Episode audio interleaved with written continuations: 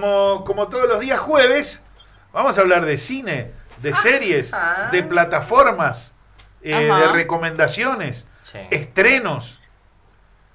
Para eso está el señor Adrián Burman ahí del otro lado. Adriancito, querido, ¿cómo estás? Hola Emi, ¿cómo están? ¿Cómo están? ¿Cómo Bien. está? ¿Vale? A- ¿Qué haces, Adrián- hola, Adri? Adriancito, digo, eh, que nos avisaba ayer que seguíamos transmitiendo. Una Sí, Adrián que- tampoco se dio Adrián cuenta. cayó en nuestra trampa. Tampoco se dio cuenta. Yo, yo no sabía, viste, si era real o no. Estábamos jodiendo. era todo- No, todo. estaba- Estaba todo jodiendo. planeado, Adri. Olvidate, olvidate. Lo estuvimos practicando meses. Sí, era real, lo Todo, que pasa todo que... todo el acting. Pasa Sí, que sí, un lo- acting medio. Decí que- Actuamos muy bien. Decí Sí. que no dijimos nada tan grave, ¿no? Porque la verdad es que... No, Nunca bueno. nos portamos tan bien en un corte. No estaba en el libreto. Te digo, yo Pero digo pará, cosa, hasta- hasta eh, estaban haciendo Empezamos a comentarios de- repasar lo que dijimos, lo que habíamos Sí. dicho. No sabés ¿de qué- cómo pensamos, a ver de quién hablamos. ¿De quién hablamos? ¿Qué dijimos? Pero bueno, eh, nos Pará, portamos... eh, no- Emilio, vos metiste chivo de chipay, terrible. Todo, encima, todo, porque- sí, todo. Yo creo que por Eh, eso nos portamos bien, porque estábamos ¿verdad? comiendo. Sí, claro, exacto. Exacto, pero bueno. Bueno, eh, vamos a lo nuestro, Adrián Burman, por favor. Vamos a lo nuestro. Por ahí disculpen si el, el sonido ambiente, pero justo estoy en la calle ahora.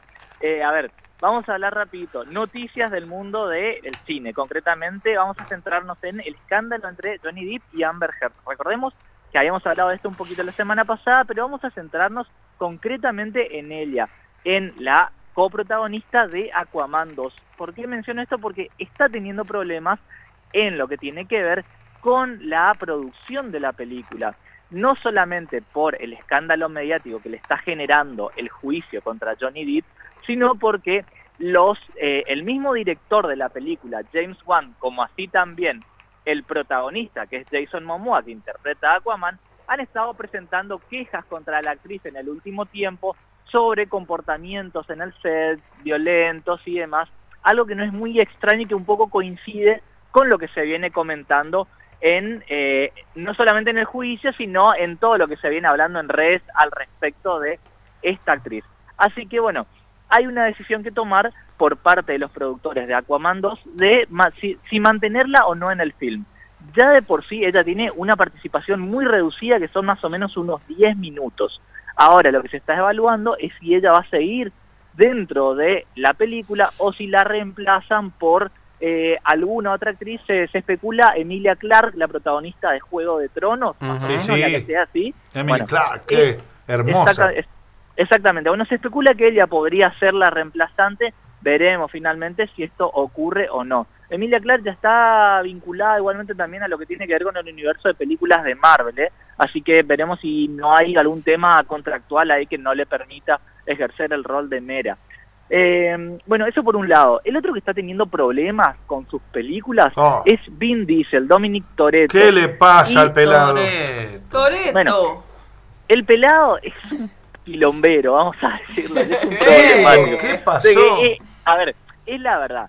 Ya él viene teniendo historia con eh, las películas de Rápidos y Furiosos porque eh, en las entregas anteriores se hizo público su, eh, su- los problemas que estaba teniendo con Dwayne La Roca Johnson, ¿sí? que es el que interpreta a Hobbs, al gigantote, eh, en la franquicia de los autos más veloces del planeta. Sí. Bueno, concretamente, ¿qué está pasando ahora? El director de la próxima entrega, que se llama Fast X o Fast 10, que va a ser la décima entrega de la, de, de- de- de la, dentro de la saga, que no es la última, aclaremos, sino que falta una más Ah, qué suerte. Ay, me asusté por un momento, creí que terminaba ahí. Sí. No, no, queda todavía una más y veremos después Qué cómo bueno. sigue, porque todo lo que da plata nunca termina. Eh, y sí, pero bueno, ¿qué pasa? El director de la, de, la, de, de la próxima película, que es un histórico dentro de la saga de Rápido y Furioso, y que es Justin Lin, acaba de renunciar. Dijo que la verdad, prefiero perder esta, este fangote de guita antes de seguir trabajando con Vin Diesel, que llega tarde al set, que está fuera de forma, que no se sabe las líneas. Le dijo Y estaba leyendo un Claro, y estaba leyendo un poco la- las críticas al re- la- la- a la prensa especializada y dicen, es cierto, el tipo suele llegar tarde a las entrevistas, entonces se nota que viene teniendo problemas. Ya de hecho, cuando se estaba rodando la séptima entrega de Rápidos y Furiosos y ocurrió el tema de la muerte de, de, eh, Paul Walker, Sí. que recuerden que esa película se terminó con todo este tema de digitalizar la cara del actor sobre la del hermano y demás. Bueno, él dice, ¿por qué si se hizo esto con él no hacen lo mismo conmigo? Le va a decir en un momento, no sé, no tengo que estar acá. Digamos, a ese nivel no Gen- de, de, problem- de, de- de ser problemático, No es Eh, problemático, es, es un aragán. ¿Cómo problemático? A nosotros no nos pueden digitalizar acá, Gonza. Pues yo salgo ¿Los de casa hablando, tal es radio. Sí, sí, sí. Sí, digitalizar, ¿verdad? Eh, bueno, a ver, eh, esas, esas dos son concretamente las noticias vinculadas a lo que tiene que ver con todo este, este te- estos temas de escándalos que actualmente hay en Hollywood. Después, una noticia más que tiene que ver con algo que ocurrió ayer, que como Emilio bien sabe, ayer, ¿qué fue de mí? Ayer fue el día de Star Wars. Ayer fue el día de Star Wars a nivel intergaláctico y Disney más lo celebró con toda una galería de eh, películas, cortos, dibujos, todas vinculadas al universo de Star Wars, pero más importante que eso, liberaron un nuevo spot, el último, de Kenobi, la serie que va a traer de vuelta a Obi-Wan con Iwan McGregor en el papel de Obi-Wan Kenobi, que también lo va a tener a Hayden Christensen en el papel de Anakin Skywalker barra Darth Vader, y que la, peli- eh, la serie se va a estar estrenando el 27 de marzo. Van a ser seis capítulos, uno por semana. Recordemos que las de Star Wars van los viernes. Y digamos, hay mucha expectativa. Se espera que levante un poco la vara respecto de lo último que veníamos viendo, ¿no? que fue lo del libro de Boba Fett, que tenía críticas muy, muy mixtas. Así que veremos finalmente cómo le va. Pero tenerlos a ellos dos como protagonistas un poco genera, un poco genera expectativa, ¿no? Así que bueno, veremos qué pasa con esta serie. Eso Bien. es lo que tiene que ver con noticias. Ahora vamos se a estrena, hablar, recordame, se estrena el se estrena el 27 de mayo. 27. Bien, tenía, eh, eh, eh, Sí, lo habían anunciado el 25 primero y se pasó al 27. Se pasó el 27, sí, porque recordemos, las series de Marvel estrenan los miércoles, las series del de, eh, el universo de Star Wars estrenan los viernes. Bien. Estoy sacando el cálculo, sí, está bien, es viernes el cumpleaños de mi hija, así que ah, anda por ahí.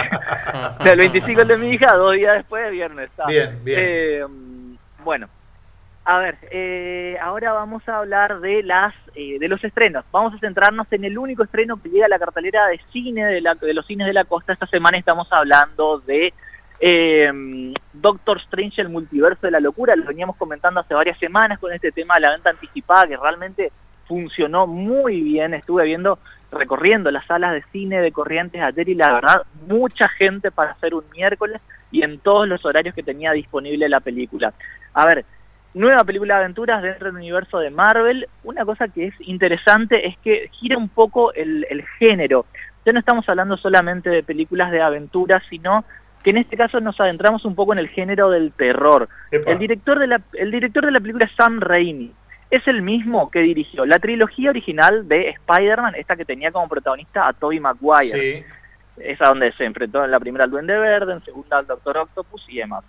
Bueno, pero también ha dirigido películas de terror como la trilogía original de Evil Dead, ¿sí? El Ejército de los Muertos, y después hizo otras también como Arrástrame al Infierno, digamos, una cosa mucho más reciente, pero donde, digamos, está muy presente el terror con unos toques de humor bastante negro que tiene este director y nos tiene muy acostumbrados a eso.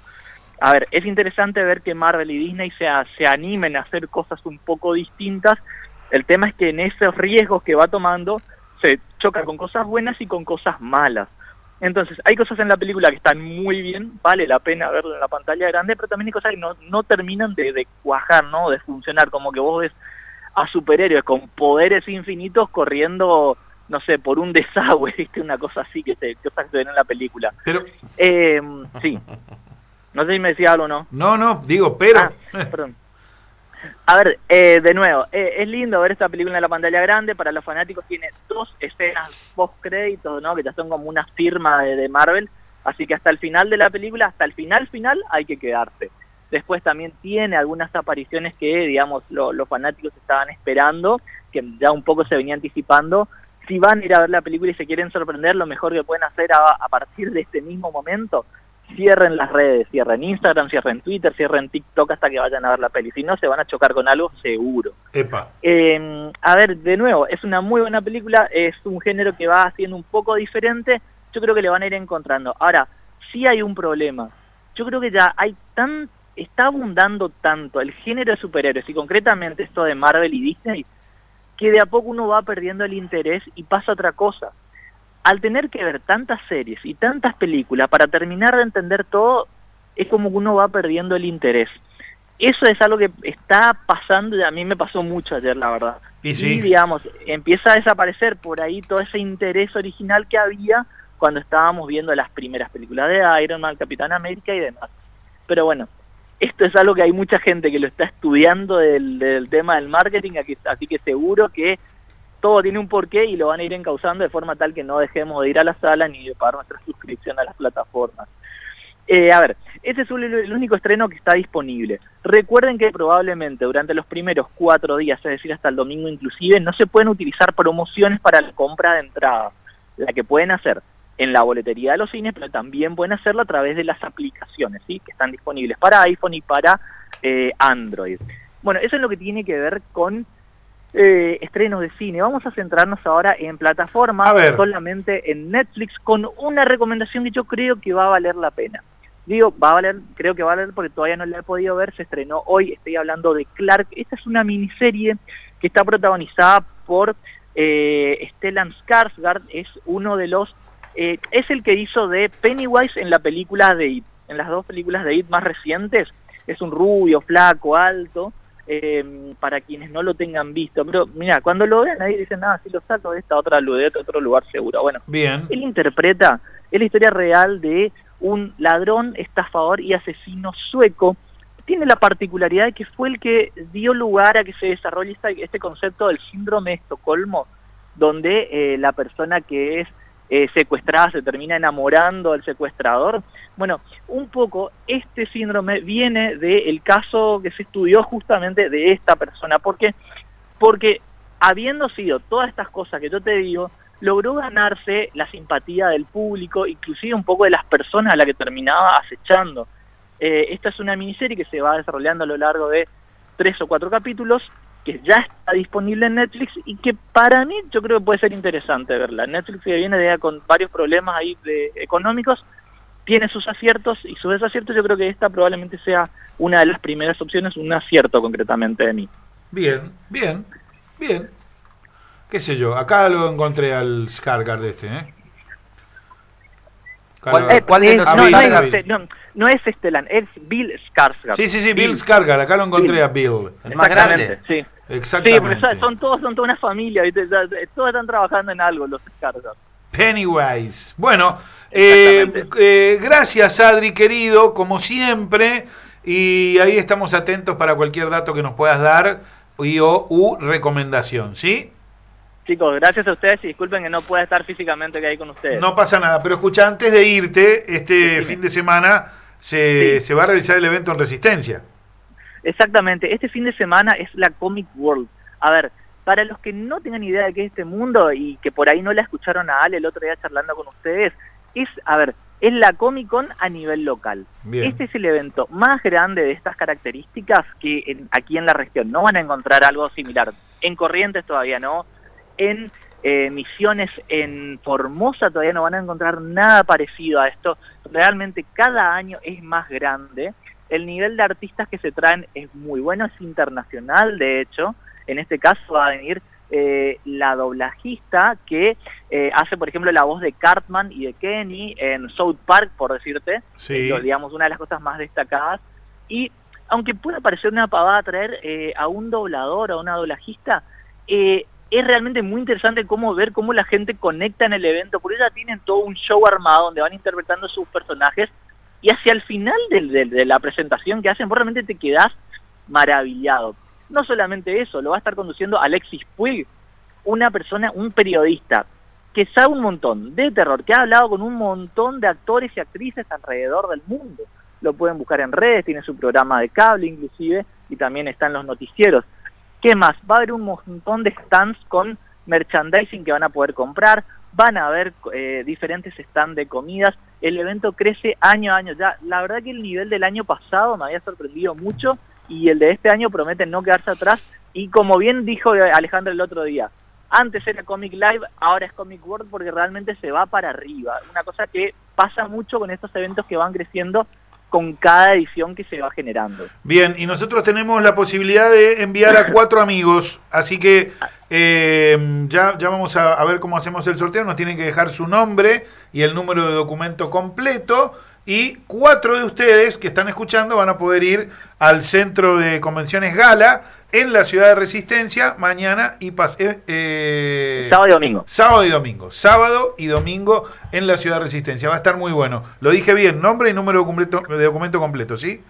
Correcto, Emilio. Bien, Adri, abrazo grande. Otro para ustedes, chicos. Chao, chao. Chau, Adri.